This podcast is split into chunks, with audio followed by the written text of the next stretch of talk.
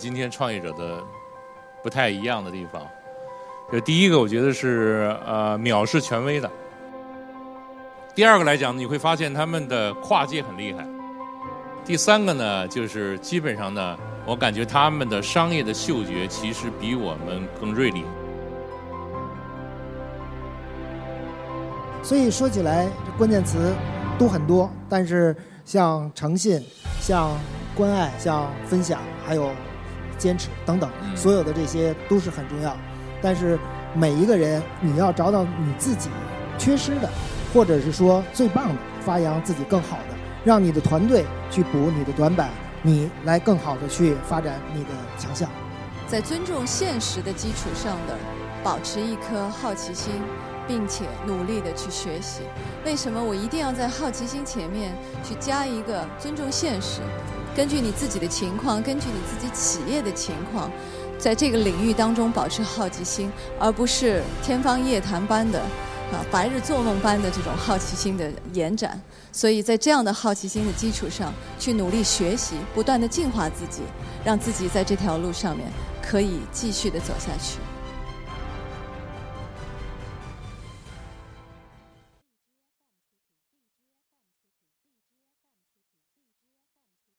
于洋哥呢是我们的前辈啊，他是一个著名的互联网的啊观察家和这个思想家啊，所以就先从您这儿开始第一个问题啊，现在的年轻创业者与自己创业时相比有哪些不同？今天创业者的不太一样的地方，就第一个我觉得是呃藐视权威的，对吧？比如说谷歌呀、Facebook，那都是那都是上一代。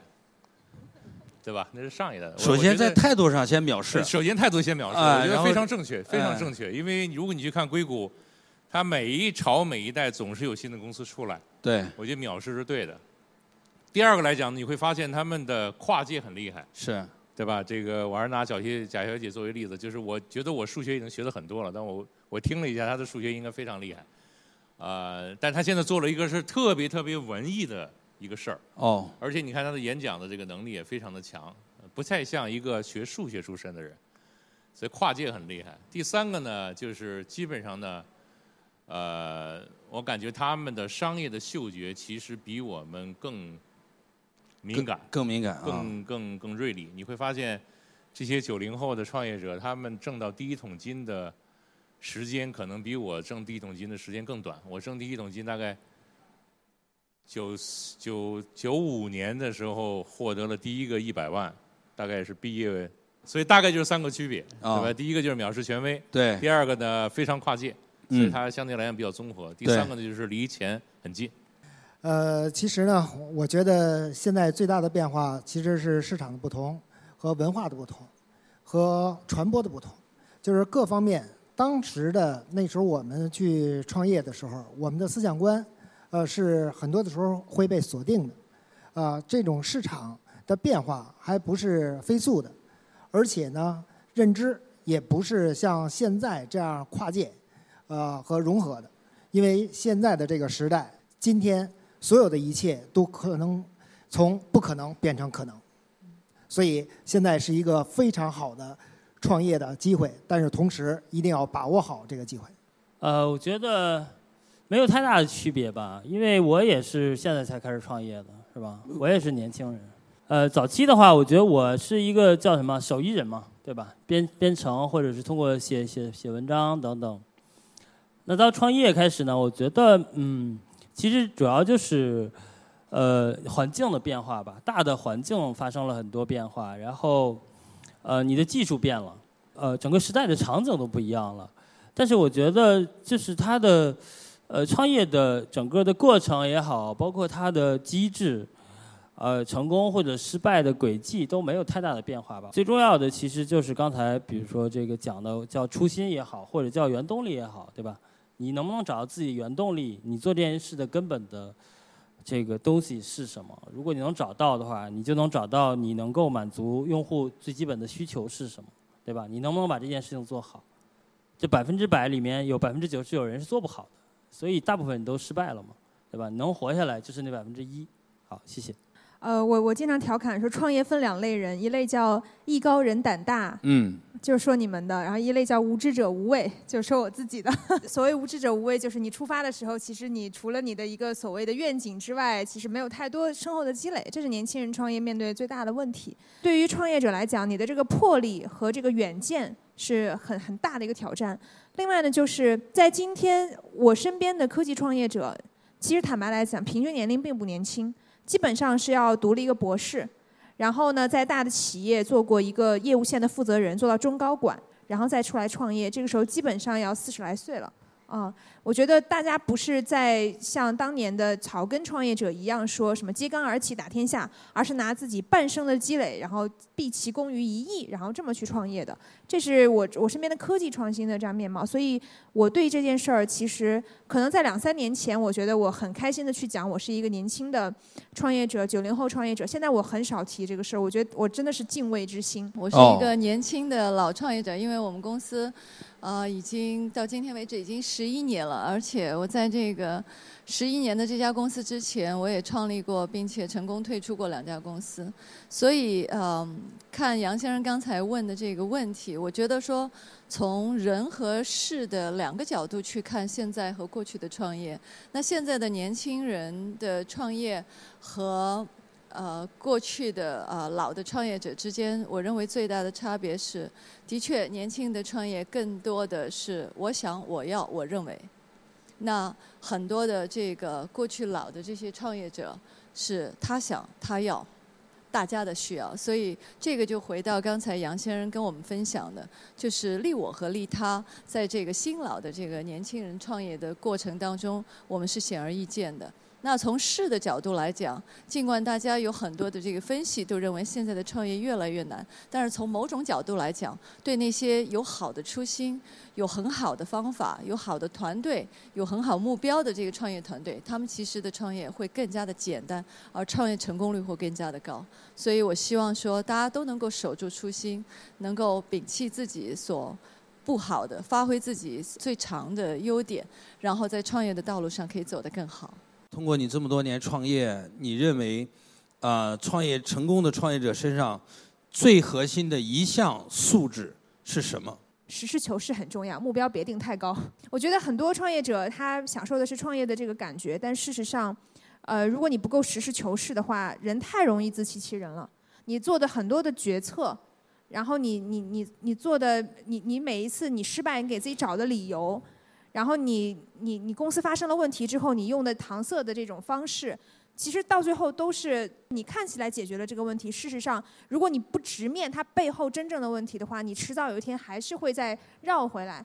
为什么我接过来呢？其实我们企业从刚一开始我就定好了诚信、关爱、自信、坚持，啊，这是我们的企业的一个方向和目标精神。啊，这个诚信，其实当初我说的是，诚信是给顾客的，关爱是给伙伴的，自信是给自己的，一定要把这些坚持下来。其实这些东西我都觉得是很重要的。但是诚信为什么搁在第一位？这也刚才你说的实事求是，这个也是我从国外回来以后我看到的，咱们的商业环境当中缺乏的。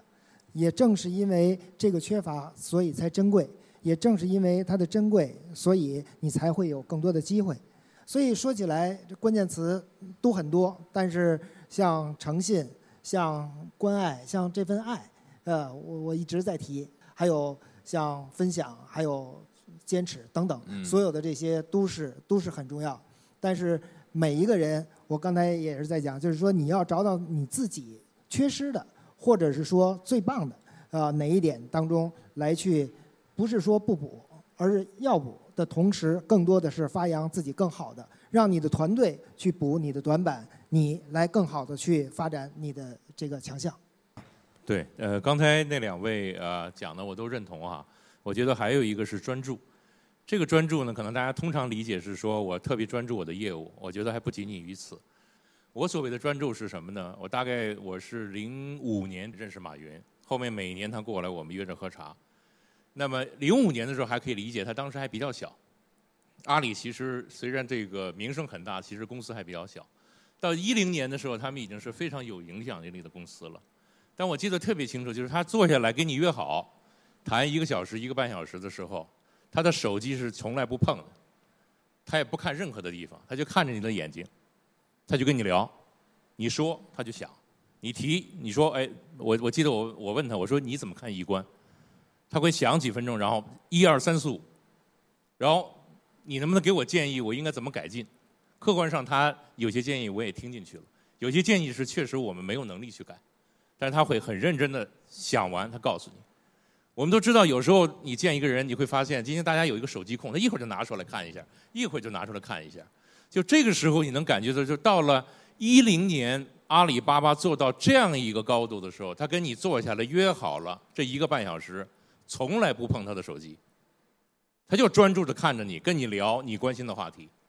所以这个时候你会发现，这个人，第一，他你觉得他所有的关注是在你身上；第二来讲，其实这个时候效率是最高的，你也能得到很多的价值。我相信，这种回馈、这种交流对他也有很多的价值。所以这种专注，我觉得，因为今天，我觉得我们还都远远没有做说所谓的成功吧。嗯。但是确实，我觉得 Jack 确实是一个榜样。那这个时候呢，从这样一件小事儿，你能感觉他非常非常的专注。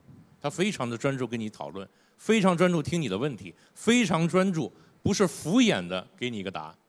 所以这个是我觉得一个成功的创业者，我认为应该必备的一个最重要的品质之一。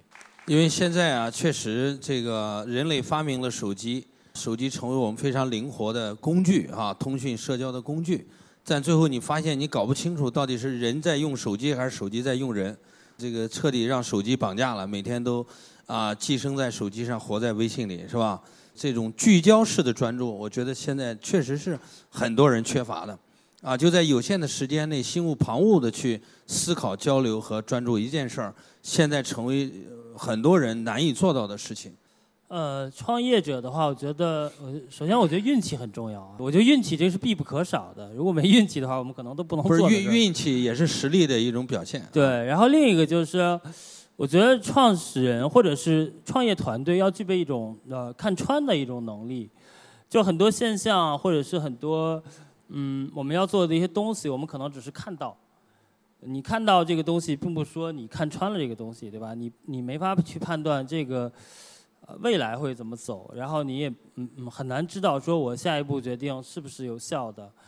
啊，我觉得这个是呃非常重要的一个能力，就是如果很多东西你不能看穿，呃或者说至少有一些东西是能看穿的，啊，我觉得这个是对创业来说很重要，因为经常参加那个张小龙他们那个微信的公开课，就是包括张小龙写了很多东西，包括呃微信公开课之后会和他有一些交流，你就感觉他是一个具备看穿这种品质的人，就包括微信做了八年。他从第一年的从零开始，一直做到现在。呃，我我不知道刚才演讲的时候谁提过这个无限游戏。我觉得微信微信它玩的是一个无限游戏，对吧？大家知道现在微信它这种日活到了十亿的规模，它只要随便开一个口子，它就可以有巨大的收入。但这个口子它就一直不开，它也不会通过微信官方给你推送任何东西，他有自己的规则。我觉得他包括他从做朋友圈、做公众号。然后到做小程序等等，我觉得他肯定是看穿了一些东西，然后一直延续过来，就导致他大的决策上全是对的。因为因为张小龙是本身他原来是个程序员嘛，后来他做产品经理，就是我们这些程序员都就很崇拜他。对我觉得他的一些思维实际上是给了我在创业过程中很大的一个启发，就是看东西你不能去看表面，对吧？或者是大家现在经常说这种增长黑客也好，通过各种裂变方式拉用户也好等等。就那个东西拉过来的用户到底是不是你的，对吧？这种方式对你的产品或对用户有没有伤害等等，我觉得很多东西如果你不能看清楚它的本质，你就做不出对的事情来。对，这是我的一个看法。作为一个创始人，确实这种洞察力或者叫穿透力啊，透过现象看到本质的能力是非常强大的。我符合你一下，其实张小龙啊，对道和对《道德经》的研究是非常精深的，他会看到很多事物的本质的。背后的运作规律啊，呃，比如说，我我们一般人都会好奇，为什么微信这么多用户，他就迟迟不商业化，对吧？迟迟不做很多我们认为顺理成章应该做的事儿，他就认为慢就是快，克制啊，克制啊，这个这个用最好的用户体验，他反而认为广告是破坏用户体，所以他才能抓到。啊，最后我我总结我说，像张小龙啊，像这些人都是叫大商无商。真正的大的商业是不谈商业才能成就大的商业的啊。这个我我是觉得这个确实是很多啊创始人是需要真的去去体悟的啊。来，我稍微我我稍微有点不同意见啊。我觉得看穿这种能力呢，我觉得是特别难得的，但我觉得这不是普通人能具备的，它是需要反复打磨、需要经验的。但是刚才所说的诚信、实事求是、专注，这个是品德和素质，你是能做到的。谁不想看穿呢？我想看穿这只股票，我想看穿这个事实，对吧？我想看穿这个事物的表面之后的真理。但我觉得看穿不是一般人能能够具备的。但是呢，专注、诚信、实事求是，是作为任何一个人可以要求自己。我一定要专注，我一定要实事求是，我一定要诚信，我一定要爱别人，这个是有可能。在尊重现实的基础上的。保持一颗好奇心，并且努力的去学习。为什么我一定要在好奇心前面去加一个尊重现实？根据你自己的情况，根据你自己企业的情况，在这个领域当中保持好奇心，而不是天方夜谭般的啊白日做梦般的这种好奇心的呃延展。所以在这样的好奇心的基础上，去努力学习，不断的进化自己，让自己在这条路上面可以继续的走下去。哎，就是学习是最重要的素质哈。因为成功的这些企业的创始人，你会发现，伟大的成功者都是伟大的学习者，对吧？每个人啊，这个学习能力恰恰可能是最核心的能力。他会学会专注，学会这个，学会那个，对吧？因为人类所具备的所有能力都是从生下来不会的，都是学的啊，都是逐渐积累的。